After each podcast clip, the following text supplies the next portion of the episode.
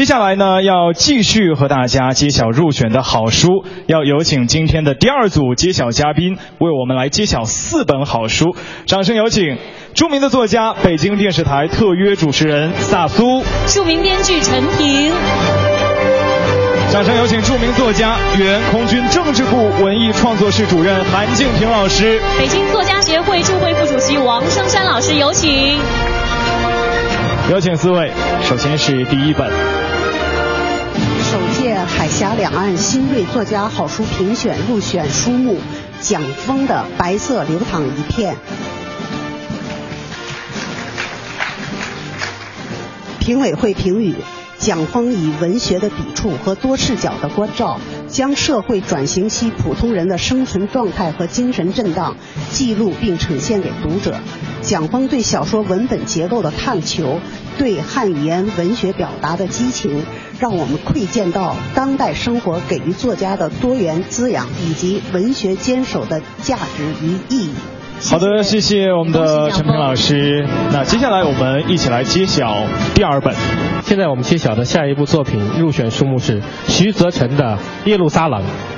评委会评语：在浩繁复杂的背景下，徐则成从七零后这一代年轻人中选取典型代表，通过对他们父辈以及自我经验的描述，深入探寻在急速的现代化、城市化进程中一代人的精神脉络。徐则成把现代主义的小说经验融入中国小说传统，呈现了中国近三十年社会重大转型期里一代人的心灵史。谢谢谢谢三苏老师，来我们继续有请谭老师为我们介绍下一个。下一部入选书目石一峰，他的《世间已无陈金芳》。评委会评语：石一峰的小说。让我们在当代中国的视野中关注失败的青年陈金芳、安小南的命运，不仅与中国相关，也与整个世界的发展变化相关。石一峰以戏谑、幽默的京味语言，亦庄亦谐的叙述风格，为读者带来了新的京味小说。祝贺他！谢谢韩老师的揭晓。那接下来是我们这一组的最后一本入选书目，刘轩，祝你好运。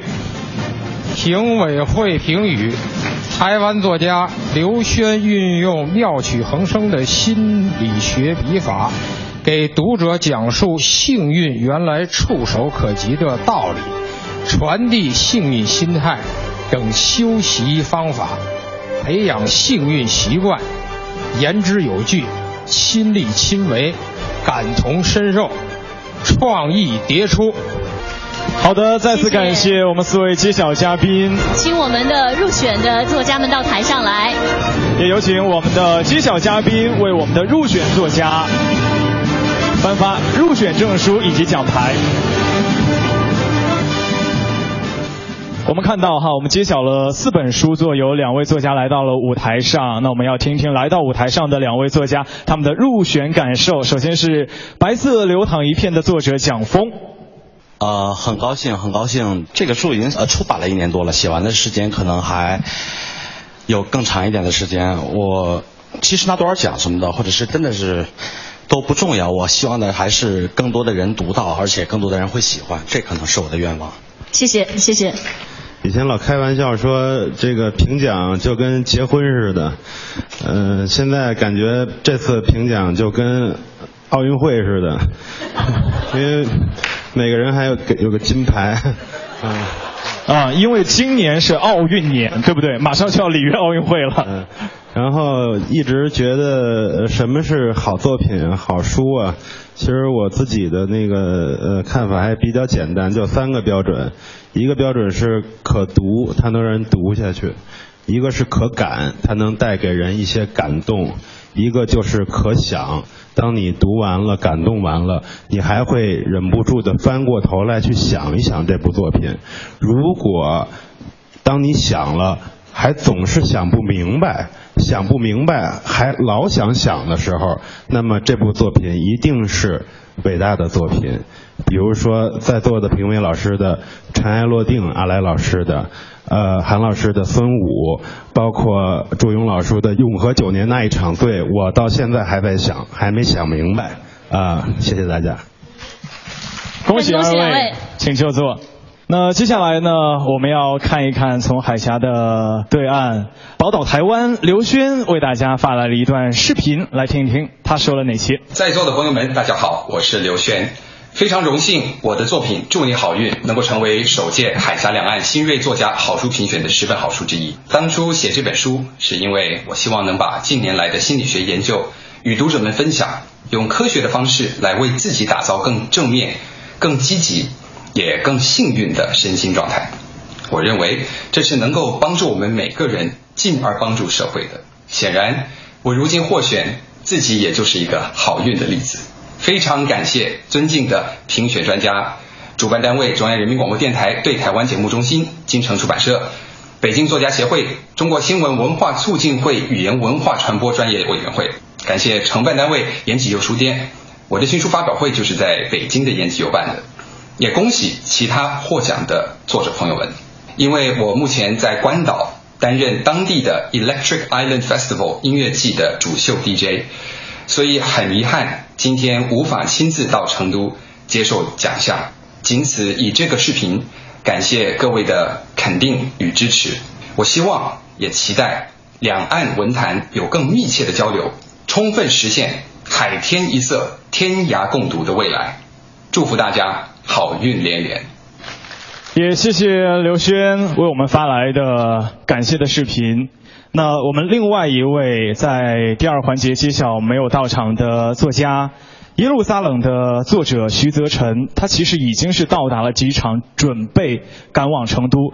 但却因为家中突发状况呢，非常遗憾不能来到现场。我们也再次对他的入选表示感谢。谢谢各位。我们说好书啊，不仅要自己读，很多朋友一定会有这样的冲动，读到一本好书，特别想分享给身边的朋友。那我们中央人民广播电台对台湾节目中心中华之声就有这样一个两岸书迷分享好书的空间，叫做书香两岸读书会。在我们评选活动开始之后呢，我们是把入围的好书都介绍给了我们读书会的书迷朋友们，他们也非常积极地发表了自己对于书的评价。比方说蒋峰的《白色流淌一片》，有书迷就评价说，蒋峰写的文字感觉太棒了，最喜欢的篇章是我私人的林宝儿。许佳明与林宝儿在三亚相遇，互相斗嘴的桥段，觉得特别有意思。那接下来，我们就掌声有请我的搭档淡如和四川电视台著名的主播张超，共同来为大家演绎这样一段非常精彩的内容。掌声有请。林宝儿翻开了餐桌上的书，漫长的告别，讲什么的？我也没看完，书也很漫长。看电影你带什么书啊？你带口红了吗？你看电影带什么口红啊？林宝儿不想跟许家明贫，别一会儿旧病复发，又开始乱调情。有一阵儿，他们互不搭理。你随便说点什么吧，这么闷着像是拼桌的。要不我把你打电话漏过的剧情讲一下？不用，你不问问我今天是什么状况吗？你要是求我，我可以勉强听。我就知道天下没有白吃的牛排。哎呦，真是委屈你了。我就是挺奇怪，你怎么一点都不八卦呀？换别人十个有九个就跟我打听了。总得有一个人做那一个不打听的吧？你别跟我在这装特别。不是，你和你男友的事情，我就算问清楚了，肯定也是劝分不劝和。你对你错，我都会故意说你男人不是个东西，然后再话里话外的暗示你应该找一个我这样的人恋爱，或者是跟我睡一夜报复他。哎，这样不好啊，不道德。以后啊，我会瞧不起我自己的。忘吃药了吧你？还睡一夜？你倒是可以替我分析一下。我分析不了。为什么？为什么？你猜呀、许佳明双臂撑桌上，靠近看林宝儿。因为我有私心，因为你长得漂亮，是个男人都想跟你发生点什么。真的假的？假的啊！我说真的呢，我上大学的时候，校门口全是你这样的小男生，以为自己特帅，以为自己特逗，以为自己靠嘴皮子就能把姑娘骗到手。服务员买单。早买过了。那我就再点几样。服务员愣了一下，去拿菜单。林宝儿环抱双臂，似笑非笑地看着徐佳明。徐佳明接过菜单，扔给了他，随便点，我不想占你便宜。有熊猫肉吗？服务员又愣住了，搞不懂这对男女什么情况。那就不点了。说说你吧，干嘛一个人来三亚？你怎么知道我一个人来三亚？要是两个人，你就不至于腻着我，不至于跑跑去电影院看书了。你一个人来多久了？来是两个人，回去就我一个，也没准儿。女朋友呢？不知道，可能在哪个男人怀里吧。你想太多了。女朋友？应该算分了。他说的原话，他说：“许佳明，你等着，我今晚就飞丽江，随便找一个男人都比你强一百倍。”丽江我没去过，倒是好多朋友去过，回去我可以吓吓他们。再然后呢？还有再然后，再然后啊！我给他发信息说：“你说的对，确实随便哪个男人都比我强一百倍。祝你成功。”估计飞机刚一落地，他就收着了。你真发了，有点恶毒吧？没发，我至于吗？你们跑这儿来分手？本来是旅游，后来他发现不是，我只是顺手把他带来，他觉得自己被侮辱了，把酒店所有能砸的东西全砸了，电视都扔在浴缸里，到现在我房间还是没玻璃的落地窗，白天晚上都一阵阵热风，我把床挪到空调下面，可空调啊就贴着落地窗，冷风热风对吹，吹得我床顶直冒白烟，也挺好，听着海声睡，听着海声醒。五倍深度睡眠。你到底是干嘛来了？前女友结婚。真是杀不尽的前女友啊！别难过，分手了，你还能多参加一次前女友的婚礼呢。你安慰我。这种随礼啊是收不回来的。以后我结婚没法跟老婆商量啊。加桌前女友，收礼过日子。一桌够吗？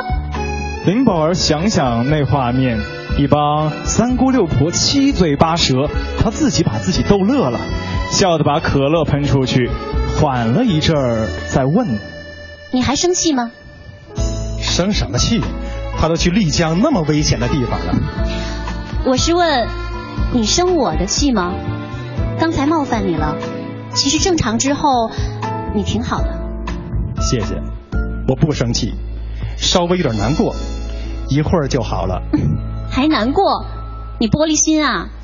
这么说吧，偶尔一年最多几次，在地铁、在商场、在街上碰到漂亮女孩，有时候会不知不觉的掉头跟着走几十米。尾随犯罪？我说真的呢，反正没什么事儿，难得一见的漂亮，看上一眼少一眼，经常都是看了别人上了车，进了写字楼，或者是看见男朋友了。就把我剩下一个，那个时候就是现在这种难过的心情。你在夸我？我是你一年才碰上几次的那种女孩？那是他们，你是几年才碰上了一次？虽然是假的，但我真想相信你呀。我没骗你，你清楚自己长得什么样子，在这个世界是什么排名？如果美貌啊是个金字塔。那你就是塔尖儿，我为什么会难过呢？就是你刚才说的那句话。其实啊，每次这种时候，我都跟自己说一遍：许佳明，你这辈子都别指望跟这种大妞爱过、甜蜜过，这不是你的命，你没戏，有钱没钱你都没戏。许佳明，你嘴真甜。你说的对，靠嘴皮子没用，但难过是真的。我喜欢你这么聊天我真喜欢你这么聊天。你都说两遍了，什么呀？徐佳明，我发现我真的挺喜欢你的。谢谢。掌声送给淡如和张超，谢谢二位的精彩演绎，谢谢。我相信很多四川的朋友哈，对张超非常熟悉，在四川电视台新闻节目当中看到的是一本正经的主播张超，但是没有想到在现场，他华丽的转身变成了多情的许佳明，这也证明了我们声音演绎的魅力了。接下来要和大家一起来分享到的是作家石一峰的作品《世间已无陈金芳》。让我们有请上的是中央电视台著名的主持人张悦老师，为大家演绎这本书作的精彩内容。有请。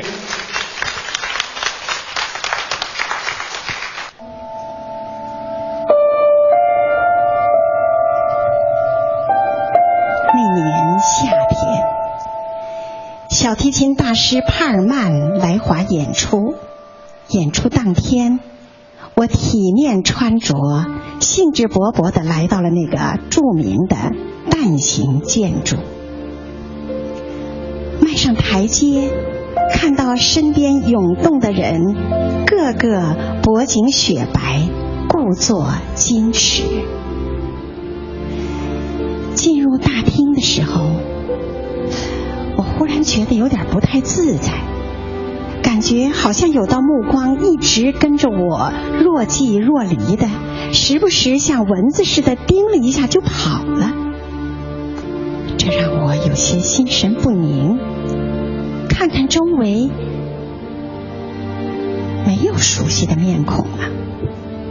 我疑疑惑惑的走进剧场，刚一落座，大幕就拉开了，琴声一起，我心无旁骛，陶醉其中。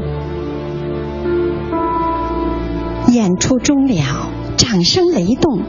当帕尔曼向大家致谢的时候，许多人干脆就喊了起来。在一片叫好声中，有一个声音格外凸显，那是个颤抖的女声，比别人起码高出了一个八度。她拖着哭腔尖叫着：“太棒了，太棒了！”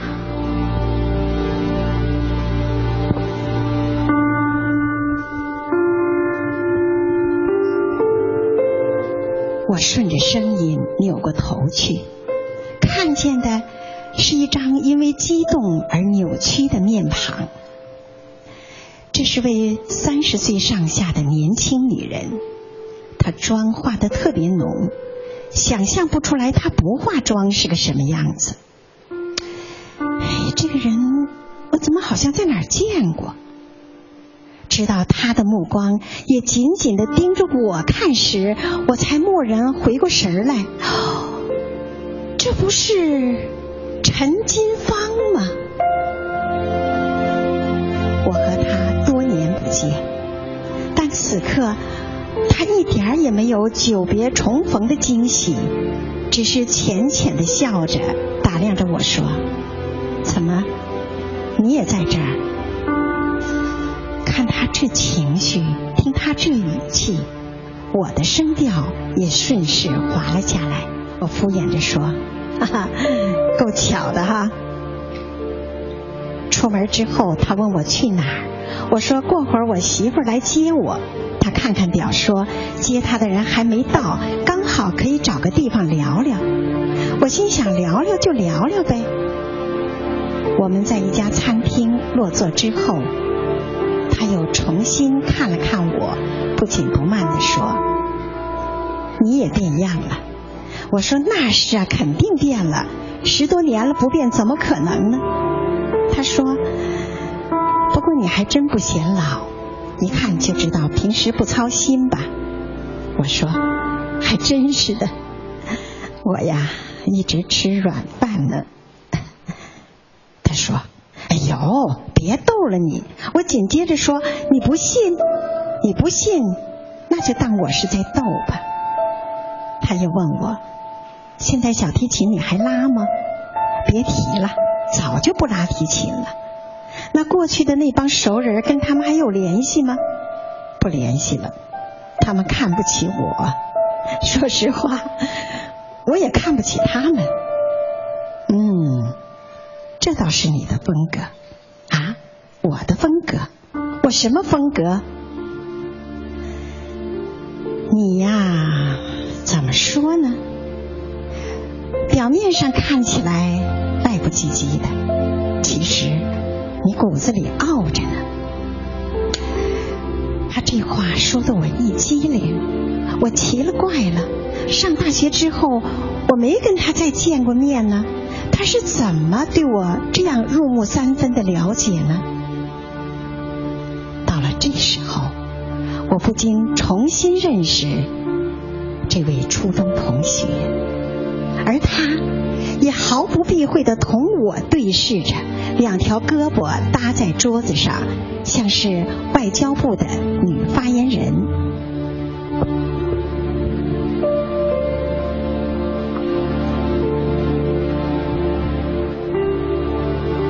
瞧他这架势，明摆着的是在等着我问他。我心想，切，你的这点小把戏谁看不出来呀？你不就是现在混得不错，想让我夸夸你，问你这些年过得怎么样吗？嘿，我还偏不接你的这个茬儿。我这个人呐、对那些以前生活窘迫，如今改头换面的老相识，一概不给他们嘚瑟的机会。倒不是妒忌他们，而是因为他们热衷于表达的那些东西，什么玩意儿啊？就算是这些人把自己忽悠的一把鼻涕一把泪，那也藏不住他们骨子里的那种暴发户的恶狠狠的扬眉吐气。我才不给这种人在我面前显摆的机会呢。于是，我故意加大音量，拉长语调，我想让我下面说的话，周围的人都能听到。我说：“哎，陈金芳，你现在不拿烙铁烫头了吧？”他愕然了一下，音量一点都不比我的小。也拖长了声音说：“哎呦，你说的那都是什么时候的事儿了？”我说：“你不记得啦？那不是上学的时候吗？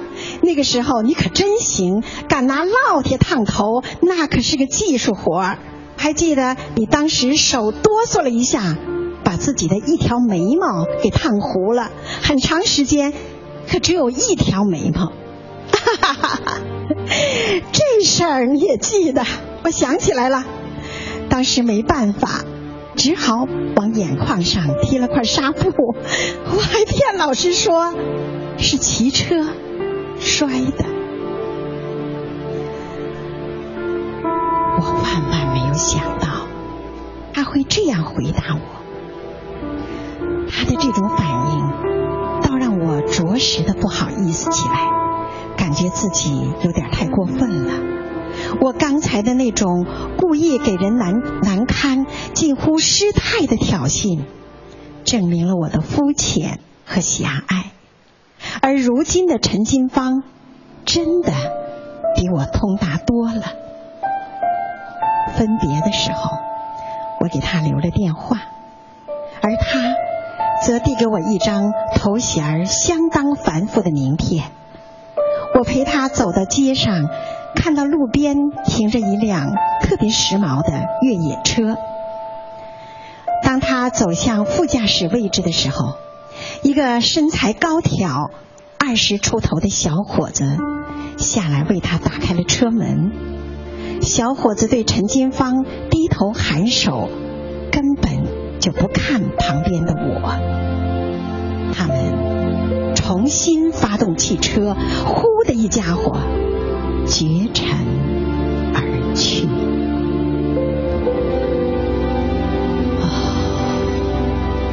夜风渐凉，再下两场雨，就要入秋了吧。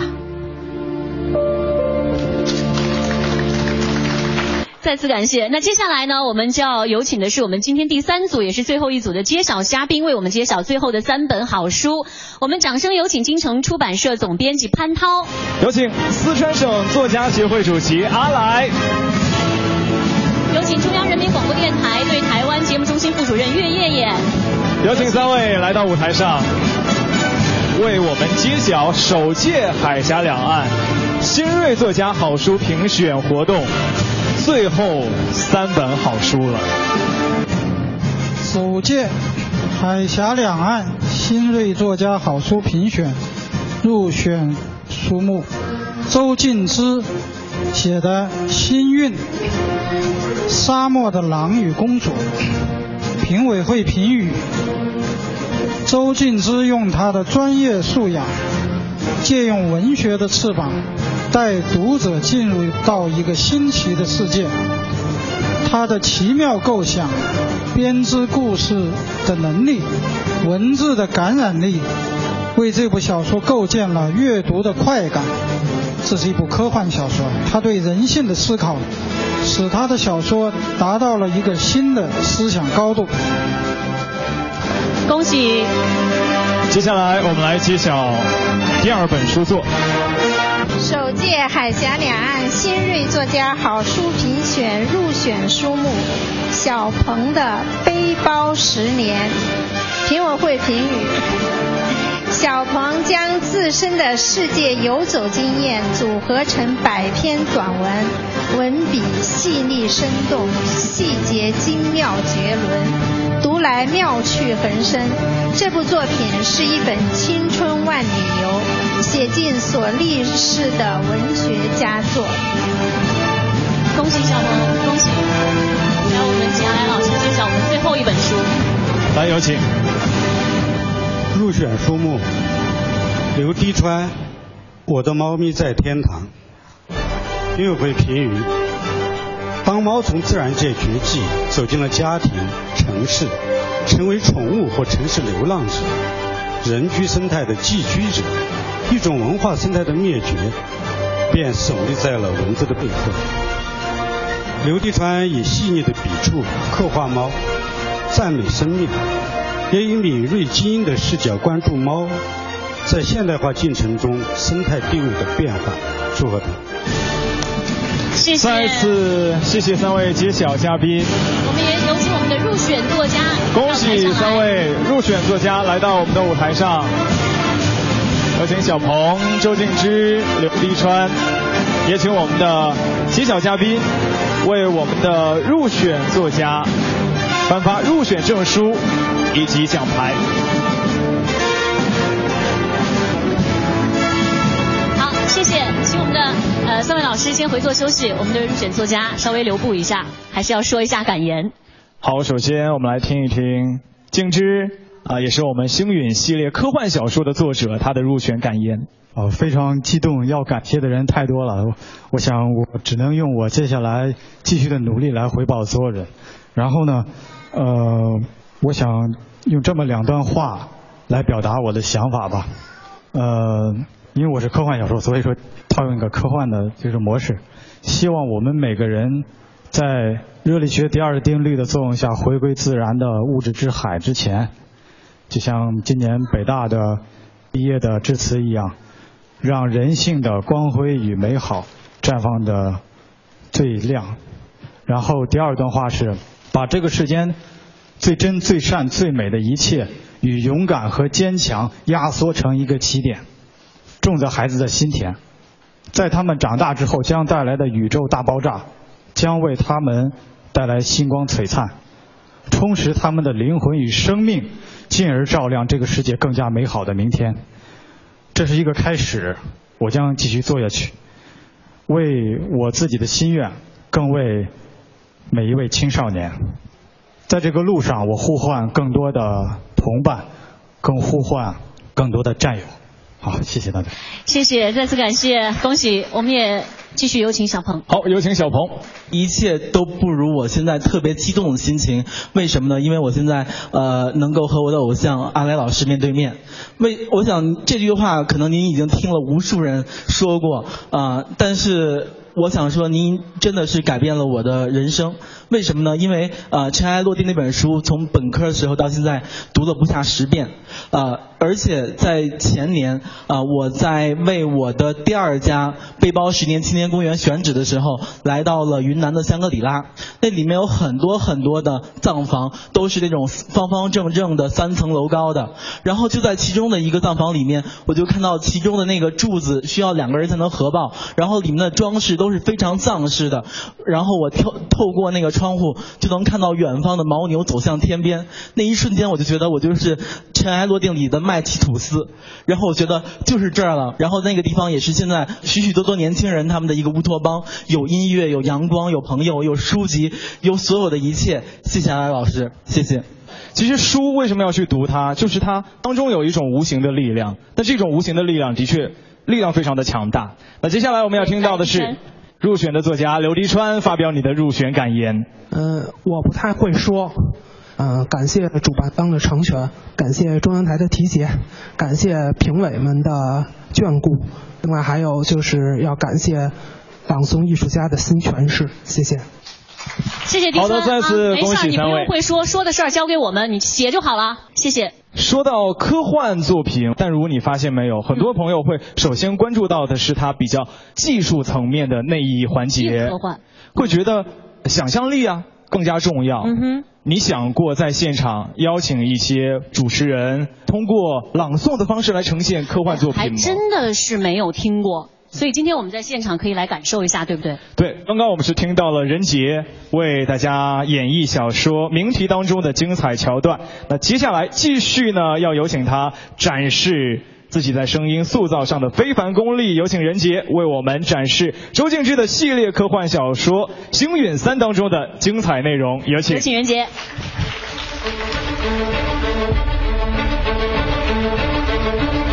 风与沙共舞，旋转着飘向远方，时而柔弱，时而急迅，撕扯、破坏、冲击，在高山之下沉静消散，像做错事的顽皮孩子没了踪影。云，雷声滚滚，闪电连接着地平线，地锁住大地晦暗。旋流激起呼唤暴风雨的高台，碎作亿万箭矢，在荒野上刺出伤疤、消弭、溃散。人祈祷悲鸣，跪坐在沙海日火之心，献出坚实的信仰、纯洁的灵魂，袭击无所不能之主，驱散黑暗，洒下黎明。你抛弃甜蜜的温柔，拒绝虔诚的宁静，厌恶懦弱的谎言，直击虚伪的神圣，行走在心无所依的末世界，踏出人所畏惧的第一步。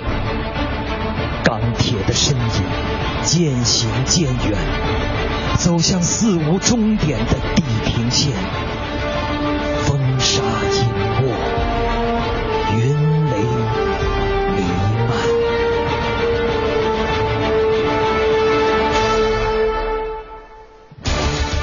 当亚洲东部在人类的逐步溃败中归于平静，茫茫沙海之中的宗教斗士们依然不辍地战斗着。二十年的时间和无数战士的死去，没有击退他们的意志，而是把他们越磨越锋利。荒渺无垠的荒沙巨石，伴着干枯的幼发拉底河、底格里斯河，任由杀人机器人与变种生物纵横驰骋。苦难与艰辛起初像空气一样四处弥漫，人们挣扎着生存，祷告，为伤者包扎伤口，为死者埋葬冰冷的身躯。日复一日，年复一年，看不到希望。绝望如浓云之下的黑夜，紧紧裹固着人们脆弱而疲倦的心灵。活下去的动力，像沙海绿洲，一点点被围困殆尽。一些人自裁而去，剩下的人苦苦思索，无数次仿佛得到的答案和接踵而至的失败，催化着生存本能放大，衍生出了某些异种宗教。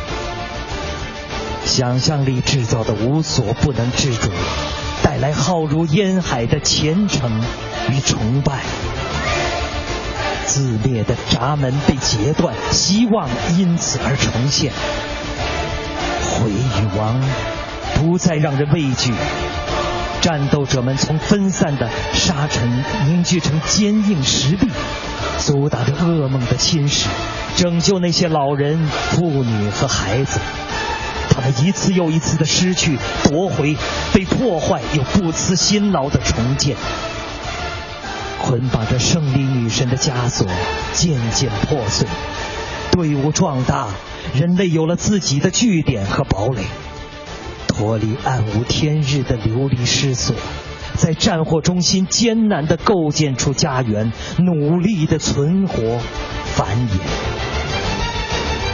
团结的视死如归的人类具有可怕的力量，这渐进的成功仿佛印证了万能之神的存在。杀神，风散云归，微微护佑着鲜血换来的圣城阿拉莫迪纳和人们的信仰。然而，事物走向无限普遍之日，也是走向变质扭曲之时。规则神圣而不可侵犯的被固定下来，为了维护神的尊严，质疑和被毒神罪和惩罚所湮灭。略有分散的意识之差锐化起来，斗争走向残酷。圣教徒赢得了无所不在的权利和浸透鲜血的胜利果实。杀戮的手在内部产生，以神之名降罪。羽翼形的木架上焚烧着异教徒，火赤带着哀嚎的人离开尘世。人类每一次统一分散的灵魂，都付出了惨痛的代价。世界周转运动不息，而无人杀人机器也以自身的智慧改造着自己。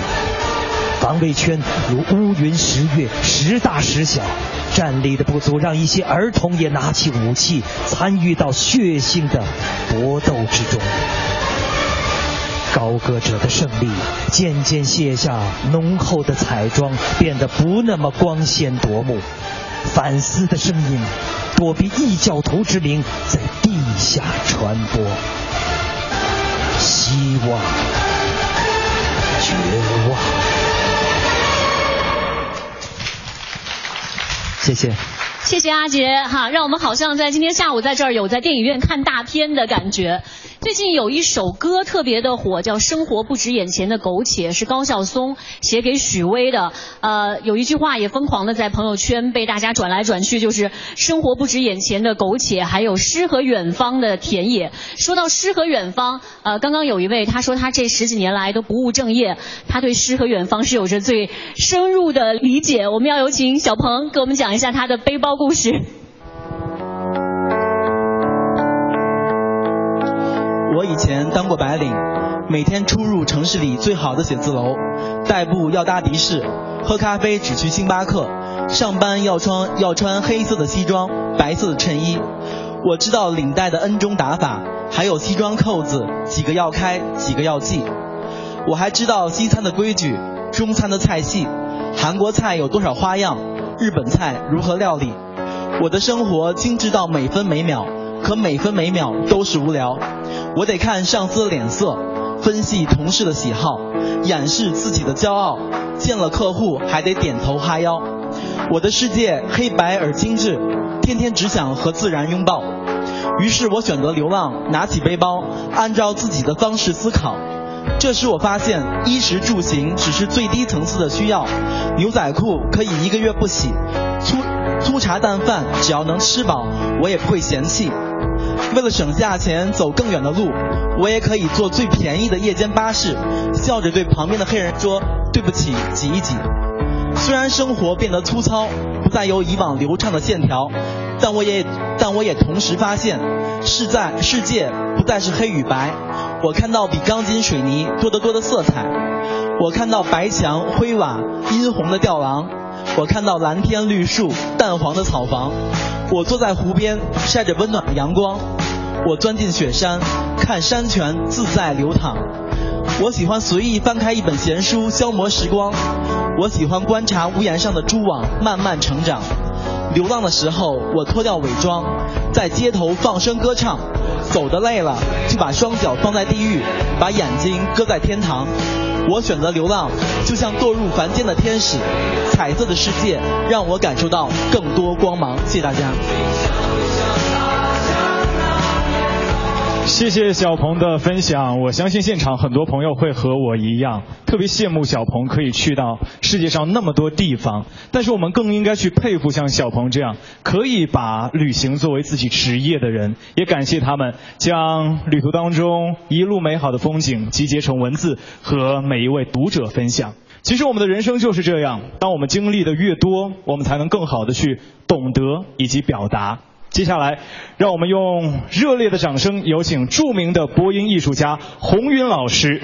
作为有着丰富人生阅历的播音艺术家，他总是能够用自己的声音赋予文字无限的想象力和生命力。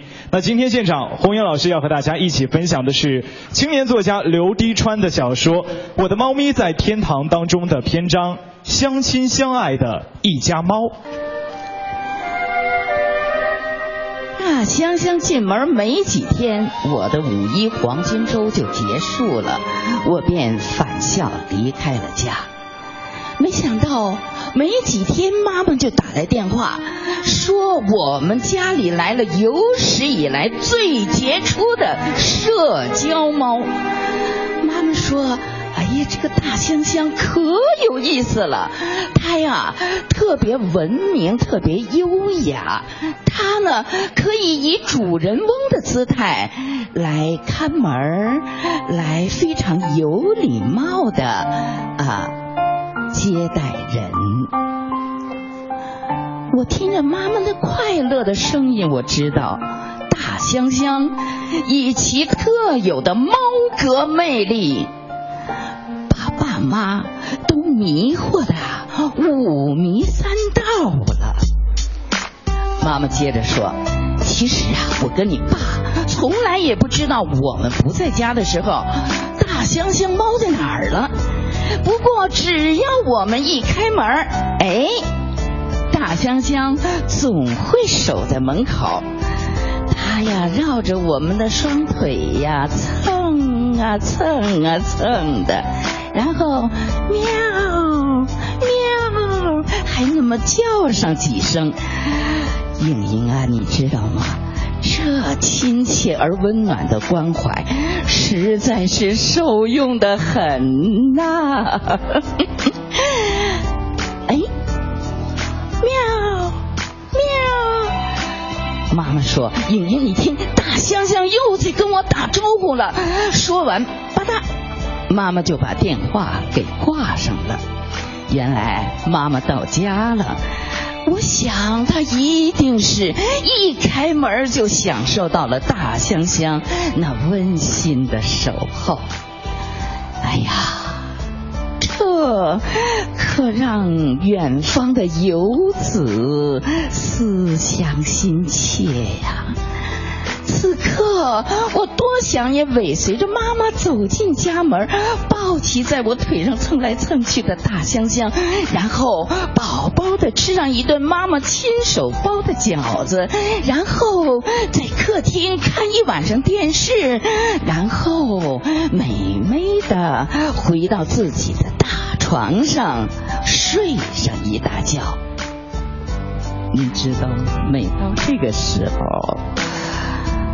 床头暖暖的白炽灯光熄灭不久，就会有一只肥猫跳上床来，它的两只后腿儿啊，绵软软的弯曲下来，随之将硕大的身体竭尽全力的舒展。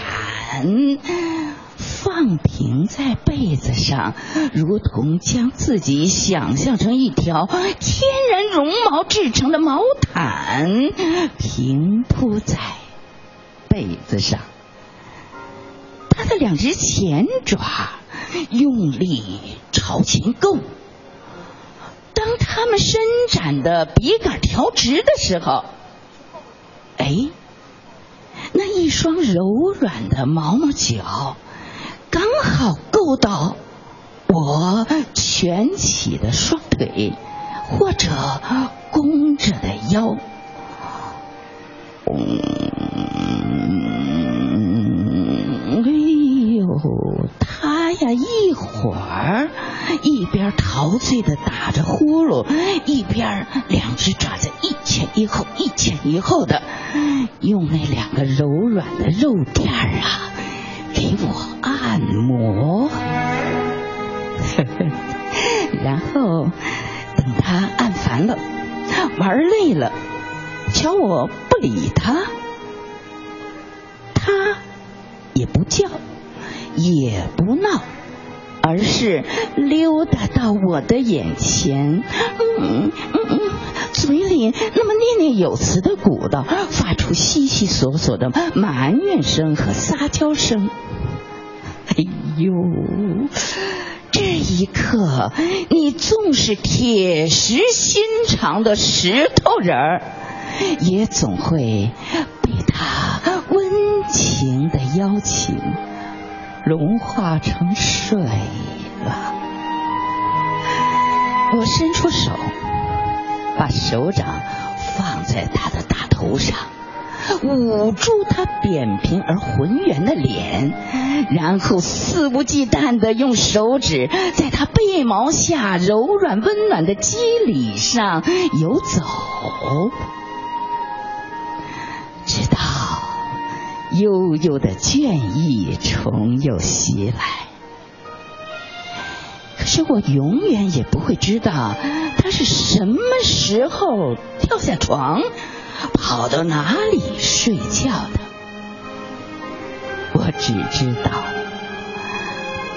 那个在深夜里闯入我儒家美梦的家伙，就是我家猫国的大香香。梦醒时分，枕上。有一滴泪，哦，它是暖暖的，暖暖。谢谢，谢谢您。好，随着我们十本好书的揭晓，我们的活动也临近尾声了。如果大家喜欢诵读，喜欢这些新锐作家的作品，都可以持续关注我们的书香两岸节目。是的，大家可以通过中国广播网、你好台湾网以及各大广播手机终端在线收听中央人民广播电台中华之声文化时空书香两岸节目。再次感谢合办单位对本次活动的支持，感谢参与首届海峡两岸新锐作家好书评选及诵读活动的所有朋友。让我们继续评好书、读好书，也期待与各位再次相会。我们下次再见了，谢谢大家，谢谢各位。